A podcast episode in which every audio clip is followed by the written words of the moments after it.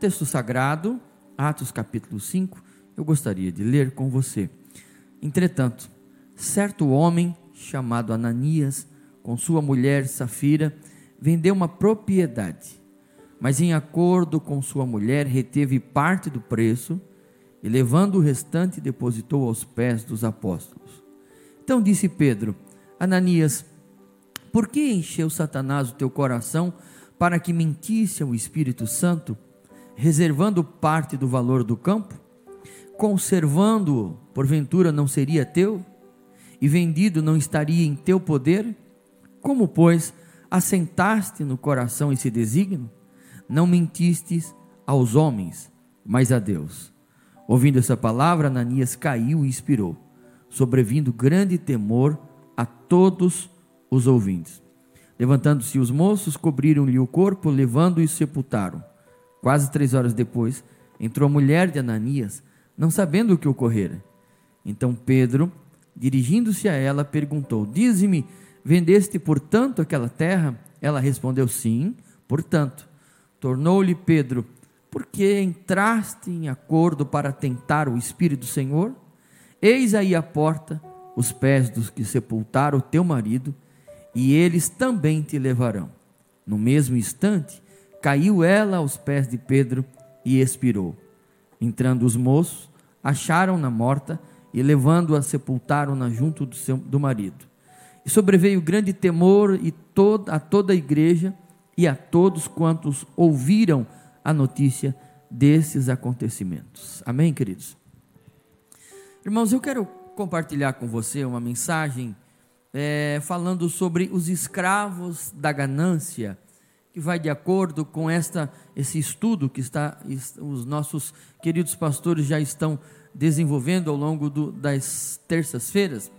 E o tema desta mensagem é três erros que levaram Ananias e Safira ao fracasso. Três erros que levaram Ananias e Safira ao fracasso. Irmãos, a igreja que nós lemos aqui é a igreja do ápice, é a igreja que é o sonho de todos nós. É uma igreja avivada, cheia do Espírito Santo. É uma igreja que qualquer padrão de igreja que você ler em qualquer livro hoje não se compara à igreja desses dias. É uma igreja em que os irmãos tinham tanto zelo, tanto fervor, o coração deles estava tão cheio de Deus que eles estavam totalmente desapegados do mundo a ponto de vender seus bens e compartilhar entre os demais irmãos para que todos, absolutamente todos, pudessem é, ter igual, para que não houvesse falta em nenhum deles. Havia temor, Atos, o, é, o evangelista Lucas diz que eles se reuniam constantemente em oração. Os irmãos buscavam, viviam estudando a palavra, buscando a palavra, eram discipulados pelos nossos apóstolos havia um temor de Deus muito grande, havia uma reverência muito grande, havia uma busca, um preparo muito grande. Essa igreja de Atos é a igreja dos sonhos de qualquer pastor, de qualquer membro, de qualquer irmão, porque é nessa igreja que você vê as bases, você vê as características de uma igreja segundo a vontade de Deus. Mas a Bíblia, ela é um livro é, onde o Espírito de Deus ele faz questão de ser claro, de ser honesto em toda a narrativa. E se, quem sabe, um historiador dos dias de hoje fosse fazer a história desses dias, ele não macularia a história da igreja com uma história tão maquiavélica como essa. Ele simplesmente ignoraria esse fato e narraria apenas, apenas as partes boas, as coisas boas. Afinal de contas, havia tantos eventos bons, para que narrar um evento como esse? Para que mencionar um evento como esse? Logo após um período de grande avivamento, uma igreja que estava vivendo no ápice da glória, da presença de Deus, para que mencionar?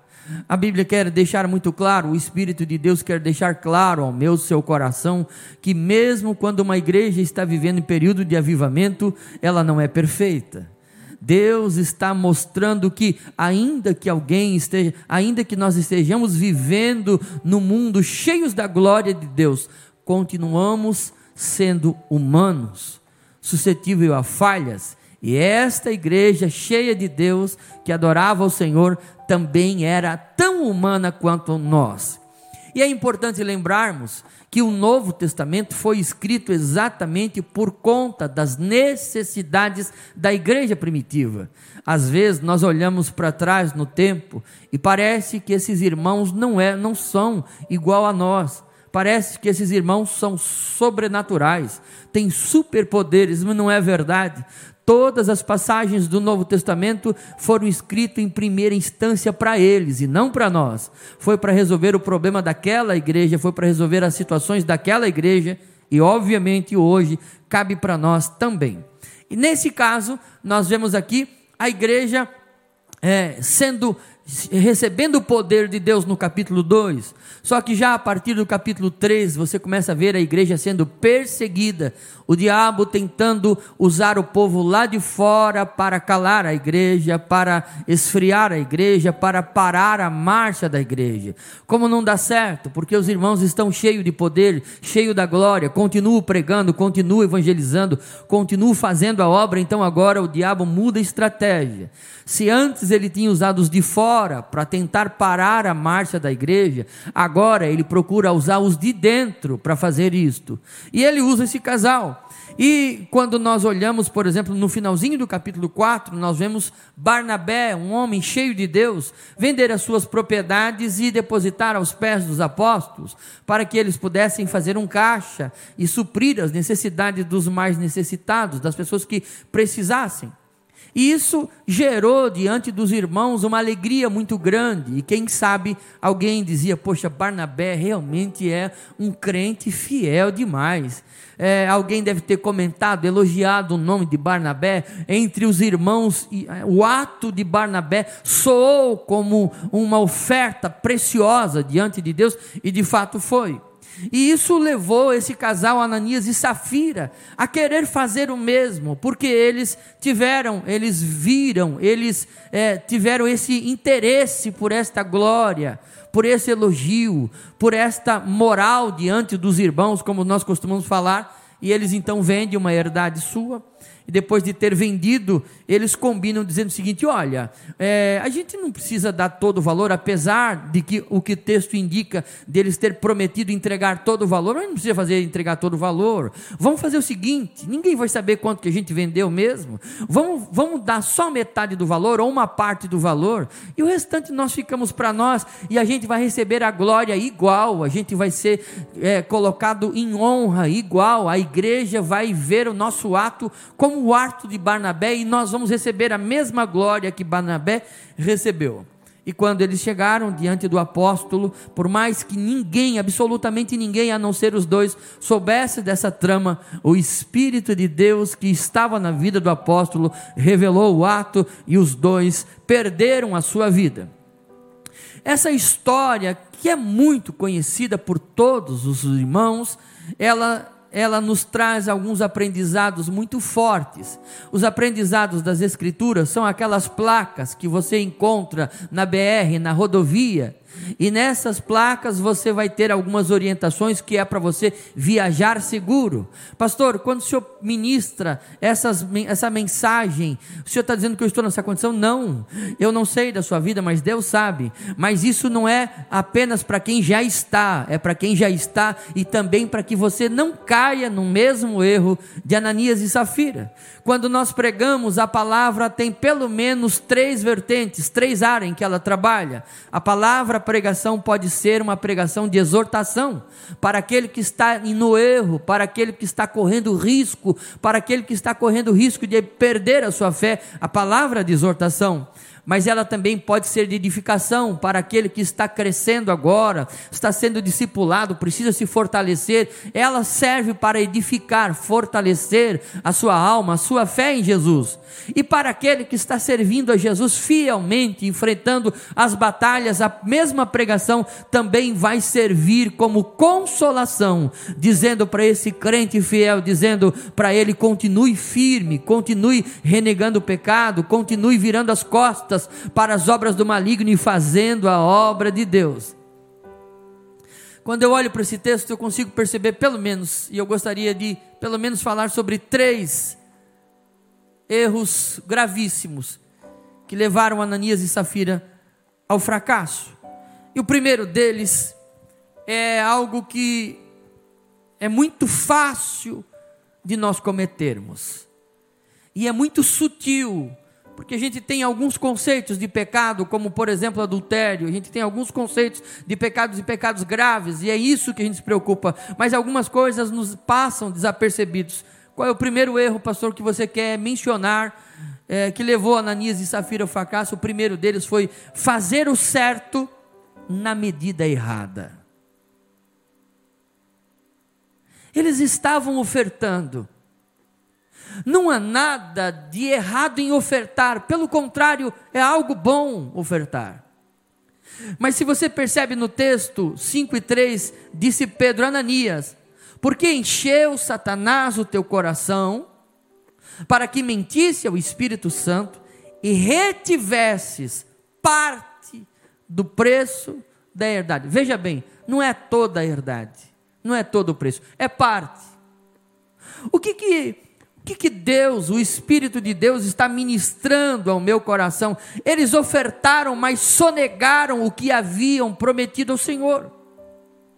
Esse, essa, esse texto nos mostra que aquilo que eles fizeram, não fizeram é, na medida certa. Eles ofertaram, eles adoraram, eles cultuaram, mas não fizeram com a intensidade necessária. Não fizeram na medida necessária. Para todos poderia ter sido o máximo que eles poderiam fazer, mas Deus sabia que não era o melhor. Deus sabia que não era o máximo que eles podiam fazer.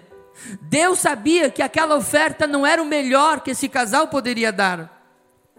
E esse texto nos traz uma realidade dos nossos dias, que muitas vezes corre no nosso meio.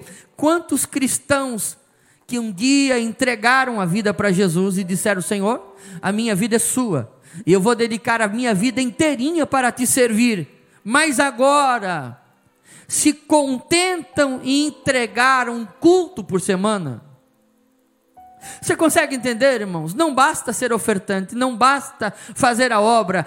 O que Deus leva em consideração é quão intenso é essa entrega, é a completude dessa entrega.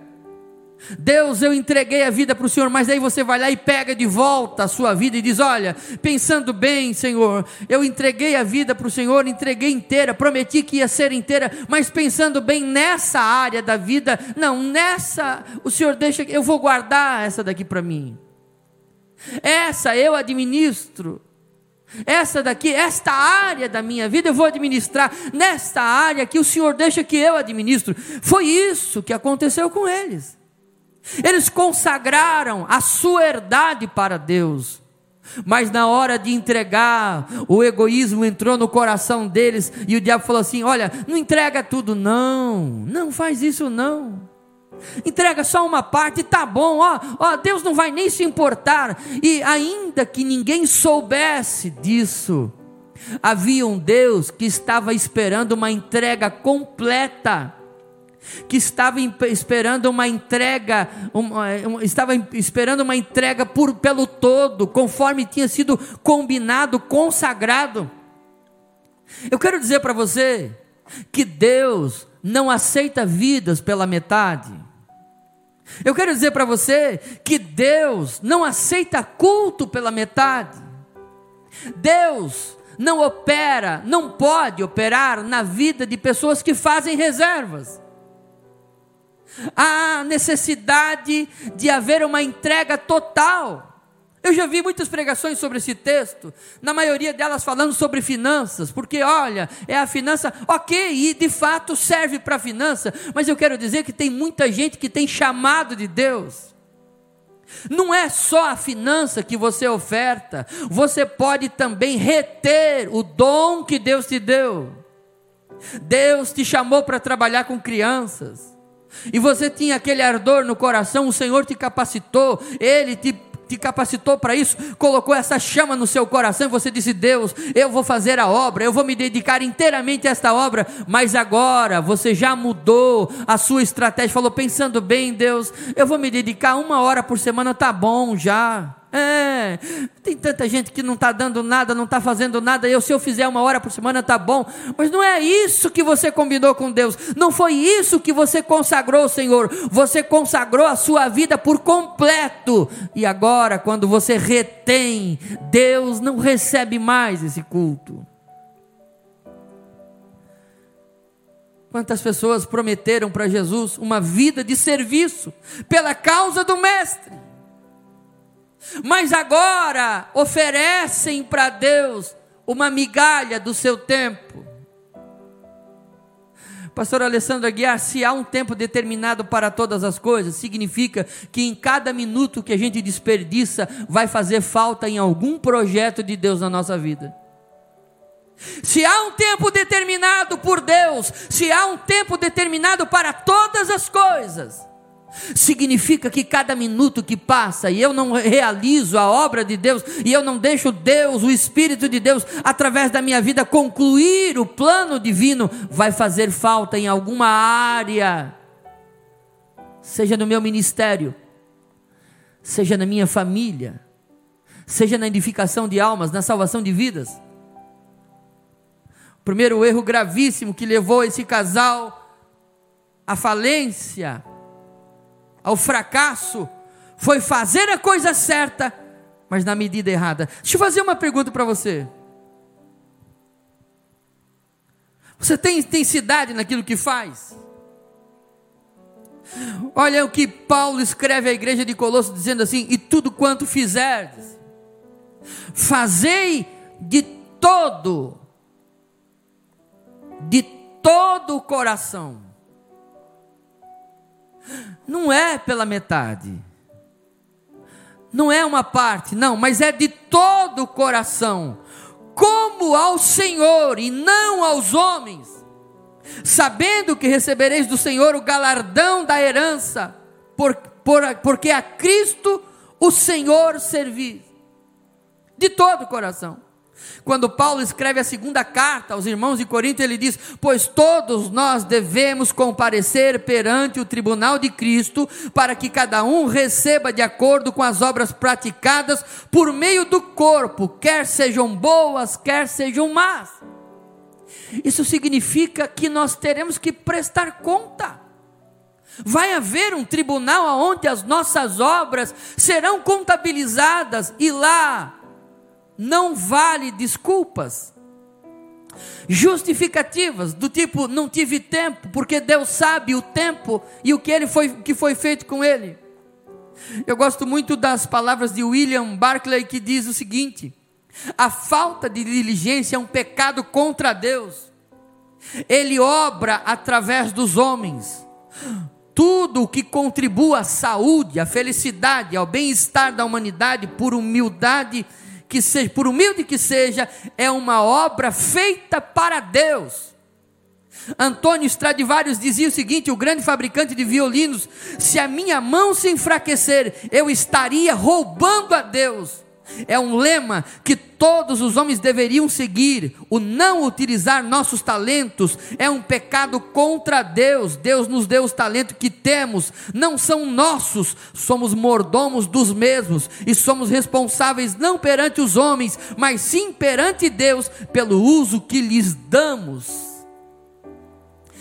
Todo o trabalho que você faz, seja na empresa que você trabalha, seja na escola, seja onde for, Todo o trabalho que você faz em benefício de um homem é uma obra que você está realizando para Deus. Por isso, faça com intensidade. Intensidade é quando você abre mão de si, quando você não é egoísta, pensando apenas no seu benefício por aquele trabalho, mas você se entrega para o trabalho, dizendo: Eu quero fazer a obra de Deus com integridade naquilo que faço, com intensidade naquilo que faço. Como está a sua intensidade, irmãos, em servir ao Senhor? Como é que está a nossa intensidade? Você já viu? Como é que é o nosso culto? É intenso? A nossa oração é intensa? A gente de fato, quando vem para a oração, a gente vem integralmente para a oração? Porque às vezes a gente está fazendo certo, mas está fazendo na medida errada. Está orando sim, mas não está orando como deveria. Está trabalhando, mas não está trabalhando como deveria. Como é que está sendo a minha e a sua dedicação em fazer a obra com excelência? É a melhor versão de nós mesmos. Pastor, mas o que eu faço não é o melhor do mundo, mas tem que ser o seu melhor. Se for o seu melhor, está valendo. Quando nós trabalhamos, quando nós realizamos as nossas obras, a nossa obra, é com amor que nós fazemos. Estamos dedicados, prestando todo o nosso entendimento, aplicando toda a nossa conduta naquilo que estamos fazendo. Há integralidade naquilo que realizamos. O primeiro erro desse casal foi ter feito a coisa certa na medida errada. E eu vou dizer uma coisa para você. Não existe ninguém nesse lugar, nesse auditório, que possa saber se você está dando o melhor de si ou não, a não ser Deus. Só você e Deus sabe.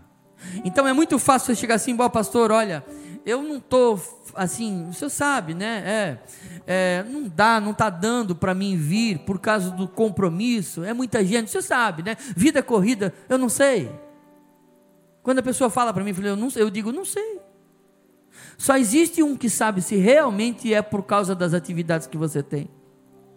Quem sabe se realmente você está fazendo melhor com aquilo que Deus te deu, é só você e Deus, mais ninguém sabe. Mas essa noite o Espírito de Deus está acendendo essa luz dentro da nossa consciência, para que quando o diabo diga assim: olha, não se dedica tanto assim, não. Afinal de contas, tem tanta gente que não faz nada, então se você fizer a metade já está bom.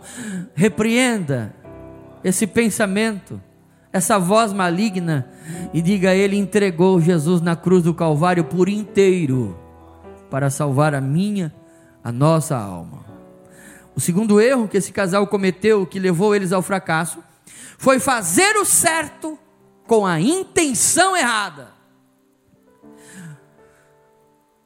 Pedro diz o seguinte no versículo 4: Guardando não ficava para ti, e vendida não estava em teu poder, por que formaste esse desígnio no teu coração?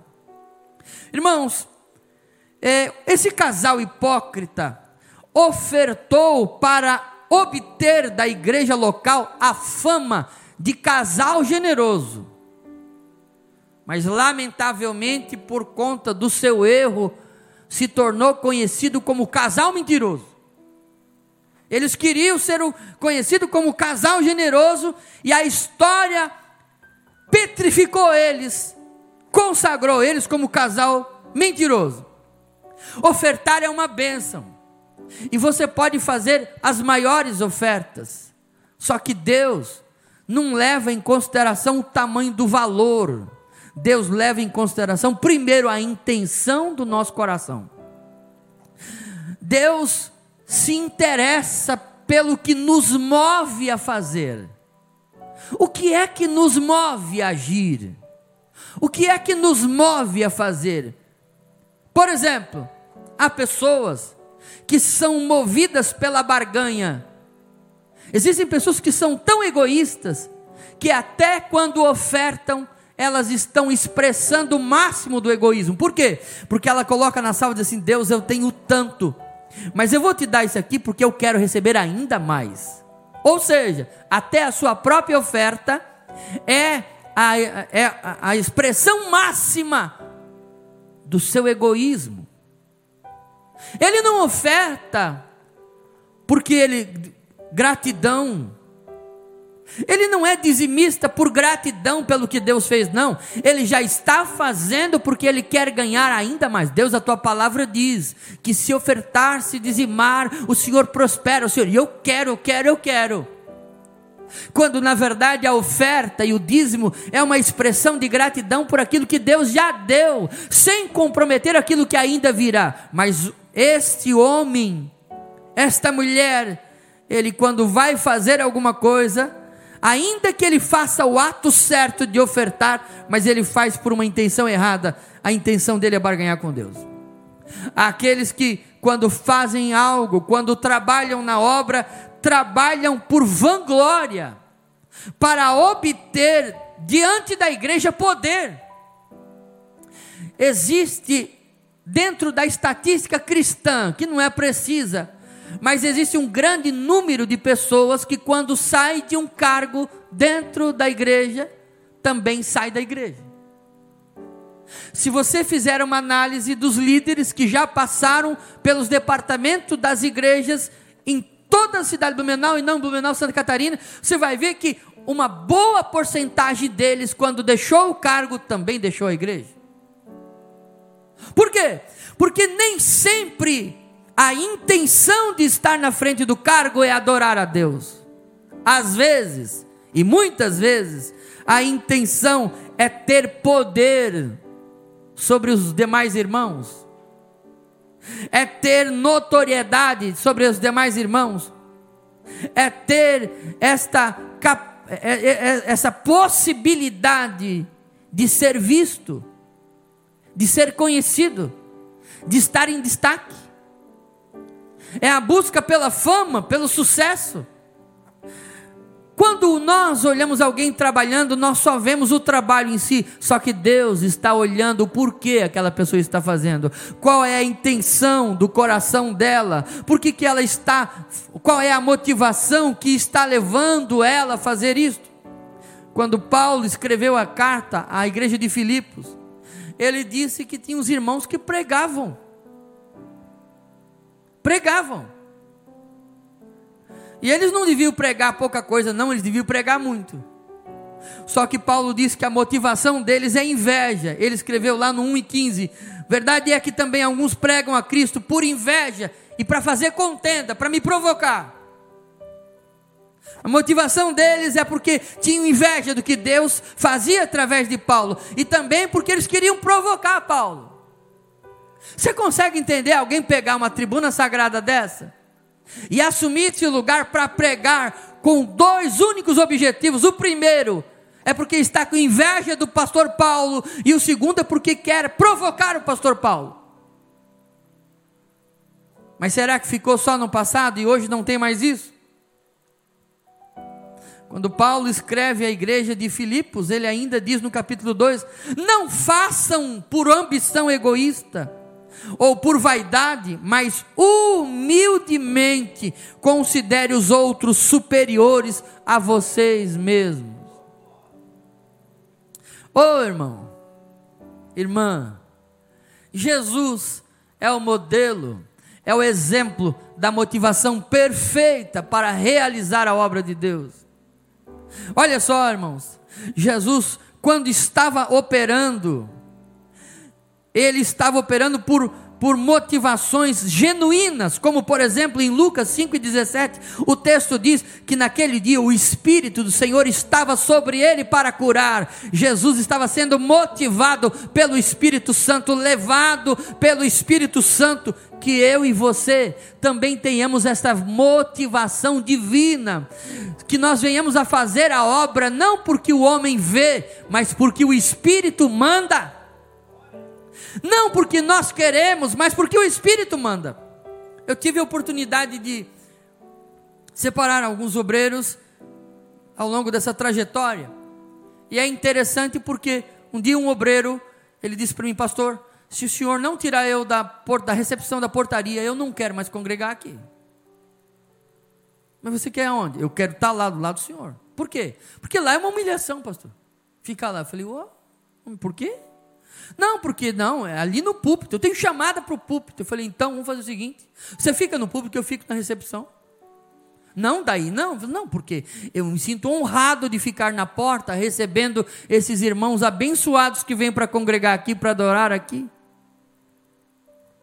Você consegue entender que a motivação faz muita diferença? Jesus era motivado pelo Espírito Santo. Jesus era motivado pela ação do Espírito Santo.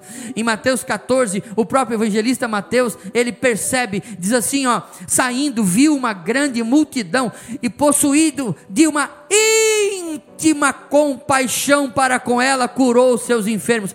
Quantos pregadores de milagres que fazem, que operam, que buscam esta dádiva com intuitos, com interesses financeiros ou tantos outros, mas Jesus não. Jesus era motivado pela compaixão, pelo amor. Ele amava aquelas pessoas, ele se condoía por elas, ele estava com o coração aberto para os sofrimentos dela. O coração de Jesus sentia a dor daquelas pessoas. Ele era motivado pela compaixão, se compadecer é colocar-se junto, é sentir, é estar junto com a pessoa no seu sofrimento. João 4,34, Jesus diz, mais uma fonte da sua motivação. Ele diz assim: Ó, a minha comida é fazer a vontade daquele que me enviou e realizar a sua obra. Jesus não fazia, Jesus não pregava porque queria é, combater com os fariseus. Jesus não pregava porque queria afrontar o sacerdote. Jesus não pregava porque queria envergonhar alguém, Jesus pregava porque era vontade do Pai para a vida dele, Jesus pregava porque era vontade de Deus para a vida dele, e ele estava submisso à vontade do Pai. Ainda em João 9, nós vimos uma outra, mais uma vertente da motivação de Jesus. Porque Jesus fazia a obra. Qual era a motivação que o levava a fazer? Ele diz: convém que eu faça a obra daqueles que me enviou enquanto é dia. Porque a noite vem quando ninguém pode trabalhar. Jesus sabia a urgência da obra. A urgência da obra era um agente motivador no ministério de Jesus. Jesus disse: não podemos parar, não podemos perder tempo, porque o tempo está escasso e nós precisamos fazer a obra, porque agora ainda dá para fazer, dá para pregar, mas virá a noite, e quando virá a noite, vira a noite, daí vai ser difícil. Então vamos fazer agora a percepção da necessidade da obra. Deixa eu fazer uma pergunta para você, irmão. E você faz para mim também. O que é que move o nosso coração? É um medo. É um medo. Algumas pessoas elas são movidas pelo medo. Quando vai tudo bem, elas se afastam da igreja, consequentemente do seu chamado. Não aparece mais era professor, era músico, era isso, era aquilo, fazia uma obra. Aí quando vem a bonança, ele se afasta. Por quê? Porque o que move ele é o medo. Lembra daquelas crianças que desde lá do passado foram criadas de uma forma muito dura. E elas são movidas pelo medo. Aí quando bate a doença na porta da casa, a doença entra lá e desaparece. Pastor, ora por mim. Se Jesus curar o meu filho, eu prometo que eu vou voltar, Senhor. Uma motivação errada. É a motivação do medo. Motivação é, que só aparece quando vem a necessidade. O que, que move o nosso coração? É o amor pela obra de Deus?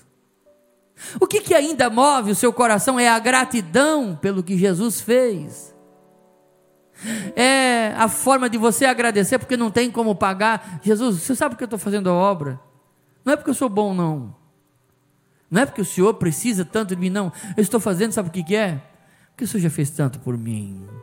Eu não consigo pagar. Mas se eu puder ser útil, um pouquinho que seja, que eu puder ser útil, eis-me aqui, usa-me conforme tu queres. Mas o que motiva a minha alma para estar disponível, eu não quero vanglória, não quero que ninguém me conheça, não quero ser famoso, não quero que ninguém bate nas minhas costas, mas eu quero pelo menos poder retribuir um pouquinho do que o Senhor já fez por mim. Há uma gratidão no meu coração que eu quero expressar através do meu trabalho, da minha obra. Não estou fazendo para ser pago, estou fazendo para ser grato ao Senhor. Que hoje esse espírito de gratidão venha ser tão forte na nossa vida, irmãos, que venha nos mover a fazer a obra de Deus. Esse casal errou muito, porque eles fizeram a coisa certa com a motivação errada. Por que você canta?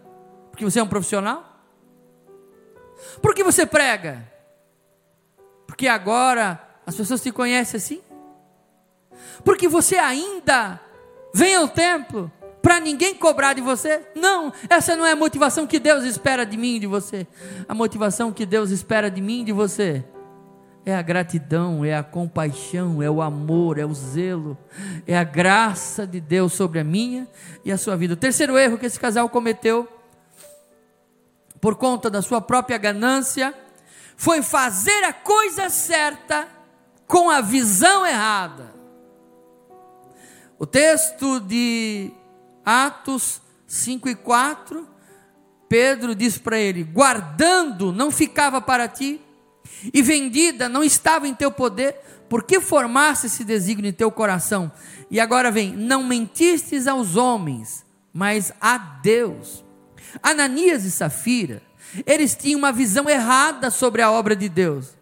Eles não tinham percepção que Deus era o que comandava, sustentava a igreja, protegia a igreja. Na cabeça de Ananias e Safira, aquilo tudo não passava de um grupo de pessoas, de mais uma comunidade.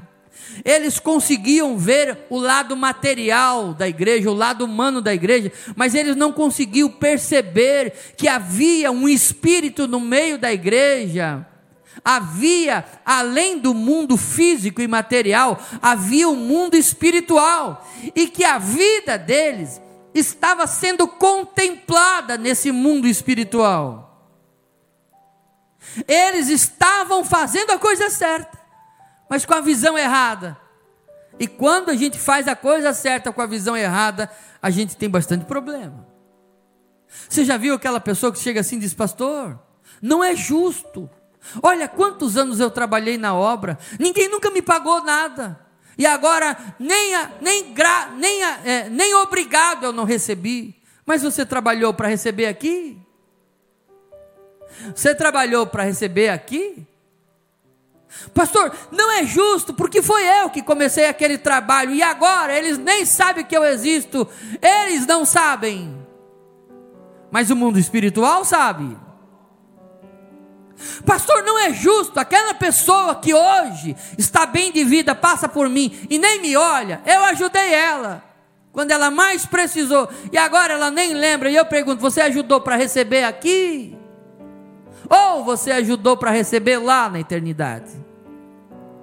Há um grave problema em olhar fazer a coisa certa com a visão errada, porque daí você faz esperando receber aqui, você dá a oferta esperando receber a recompensa aqui, você ajuda esperando ser ajudado aqui, você levanta esperando ser levantado aqui, você abraça esperando ser abraçado aqui, e quando isso não acontece, você se frustra e diz: está vendo? Não adianta fazer, não adianta trabalhar, não adianta ofertar, não adianta ajudar, é porque a visão está errada, porque se você alinhar a sua visão com a visão do céu, você vai dizer: ninguém vai me pagar aqui, mas quando eu chegar lá, existe existe um Deus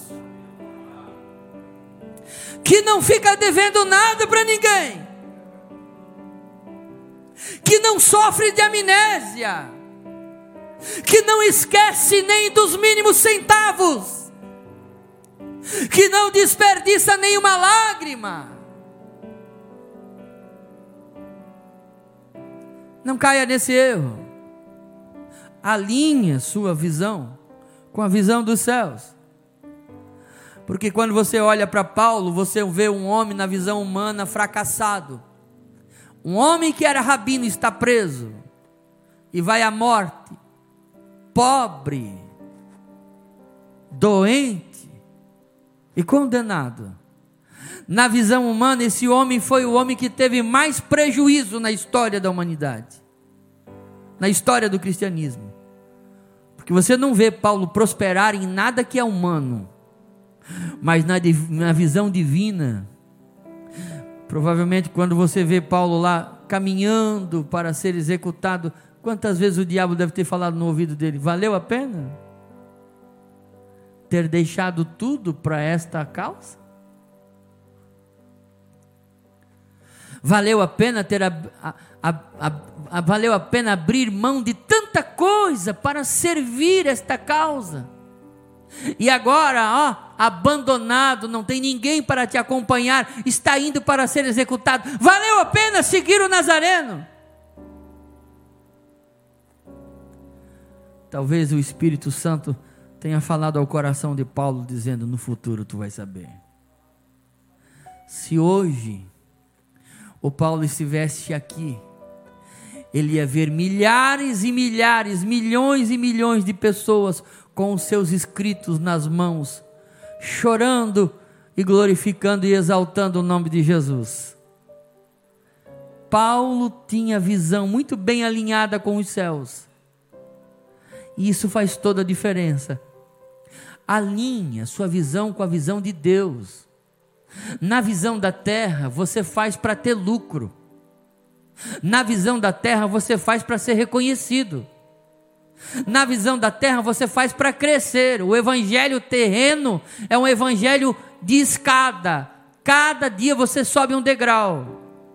Mas o evangelho das Escrituras é um evangelho de cruz, que a cada dia você desce um pouco mais. Só que desce aqui para subir na eternidade. E tudo aquilo que você planta aqui, você ora para que os homens não vejam, para que o único que veja é Deus, porque sabe que quando você chegar lá será recompensado. Olha, irmãos, é interessante, porque o próprio Paulo, quando era mais novo, ele um dia também teve essa visão errada. E o texto diz em Atos, no capítulo 9, quando ele encontra com Cristo, Cristo fala para ele, Paulo, por que tu me persegues? E ele diz, ele quer dizer, mas eu não estou perseguindo o Senhor. Eu estou perseguindo só os crentes. A visão de Paulo estava errada, irmão.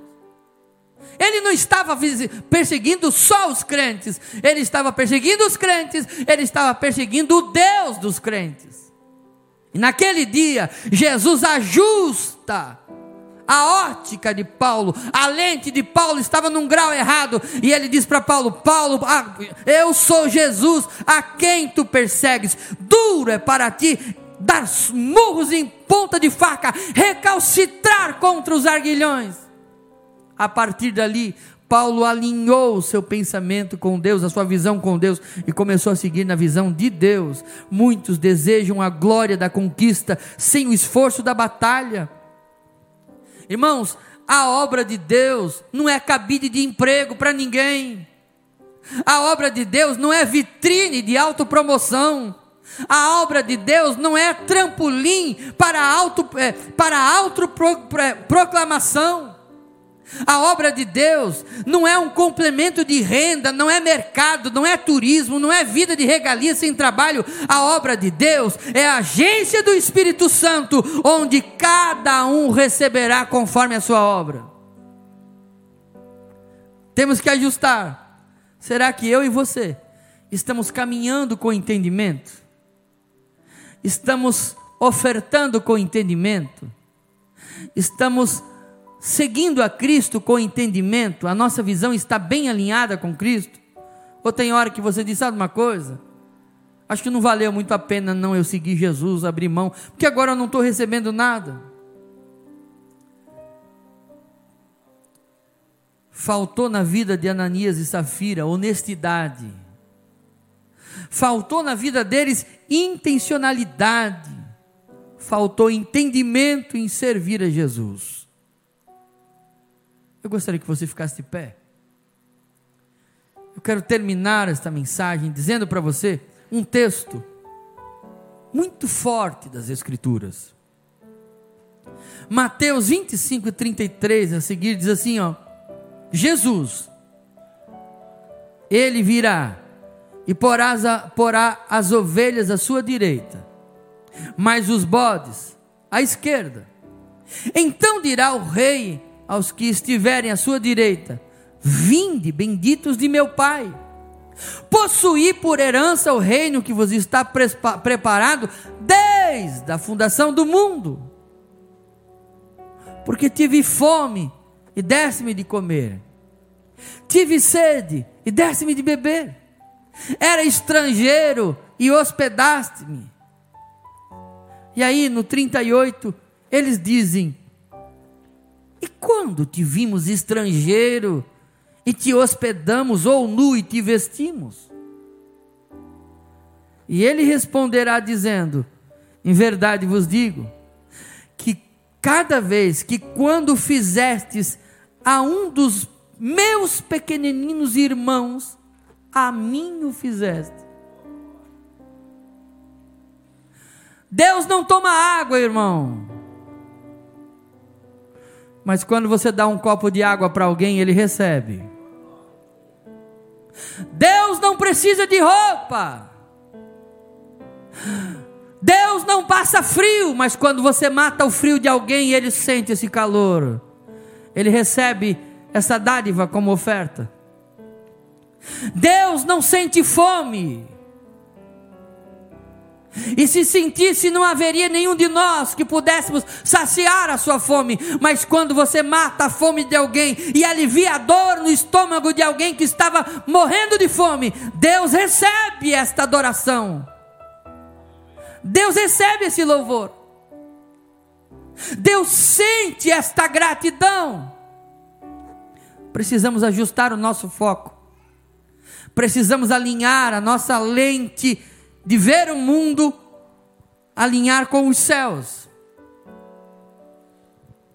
Alinhar com os céus.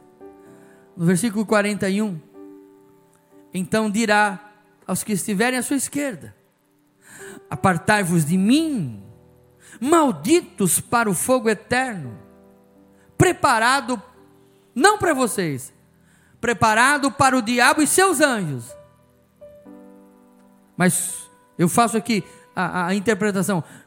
O inferno foi para alguém perguntou, pastor, se Deus é tão bom, por que fez um, inferno tão terrível para o homem? Deus não fez para o homem, fez para o diabo e seus anjos. Mas quando os homens seguem o diabo, vão para o mesmo lugar que ele.